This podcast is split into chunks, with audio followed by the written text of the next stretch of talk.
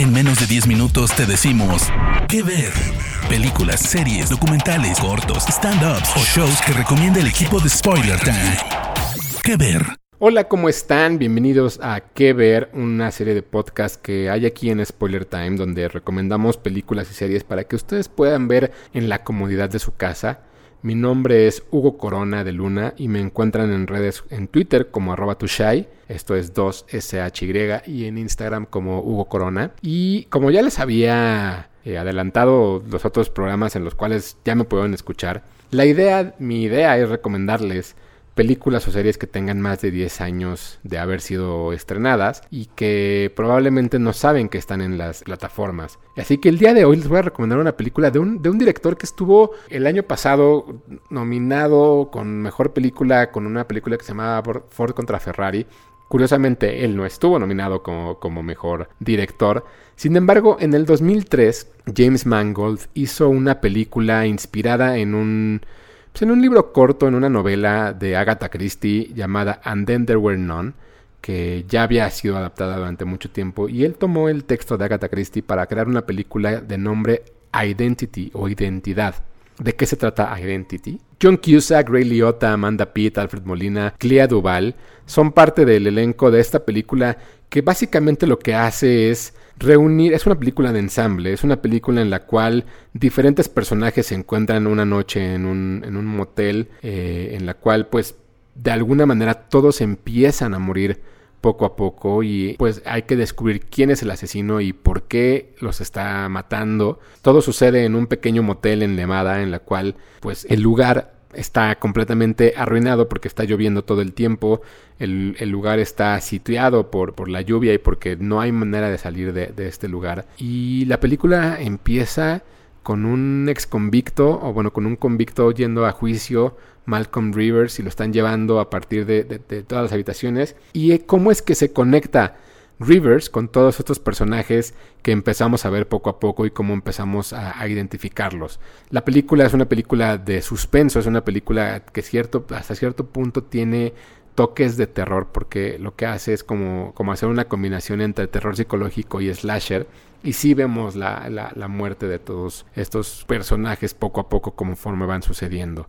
John Cusack interpreta a, a Edward Dakota, Ray Liotta interpreta a Samuel, Samuel Rhodes, Amanda Pitt interpreta a Paris Nevada, John Hawkes eh, interpreta a Larry Washington, Clea Duval a Ginny Virginia.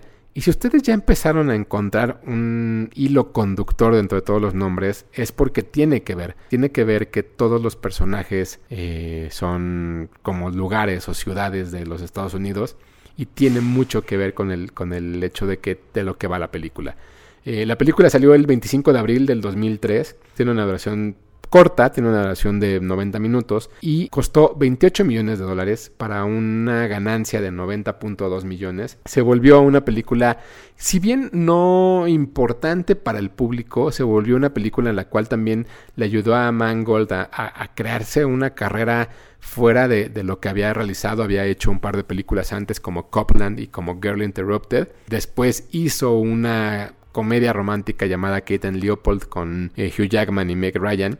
Y esta película empezó a marcar también un poco el camino hacia donde quería ir, hacia donde quería avanzar como un director de películas serias, de un director que, que, le gustaba el drama y le gustaba la creación de todos estos personajes. Y esto fue lo que lo llevó después a dirigir películas como Walk the Line, eh, Night and Day, Tres días to Yuma, hasta llegar, por ejemplo, a dirigir The Wolverine cuatro años después hacer Logan y ser productor de The Greatest Showman.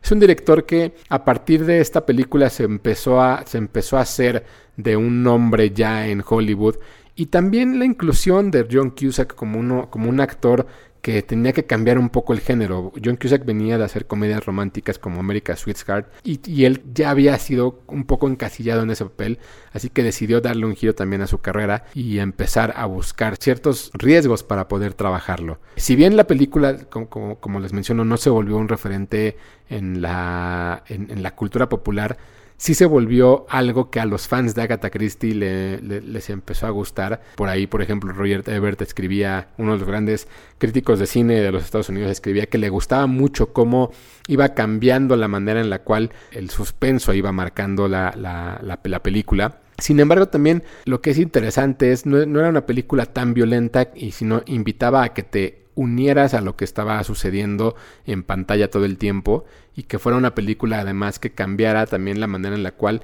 el suspenso se iba presentando, eh, aun y cuando tú ya, ya conocías a lo mejor el libro de, de Agatha Christie. Una de las cosas importantes a mencionar también es la música. La música la hace Alan Silvestri, quien a lo mejor ustedes recuerden por, por haber hecho el score de Back to the Future, de Forrest Gump, también ha hecho diferentes acercamientos, eh, más recientemente con el mundo de los superhéroes, porque él hacía la, música del, de los Avengers, de Endgame y de, y de Infinity War. Y es eh, el, score de Alan Silvestri le, sumaba mucho a la película, le hacía también como, como este eco para para crear las atmósferas de suspenso que se necesitaban. La película la encuentran en HBO Go, como ya les habíamos mencionado.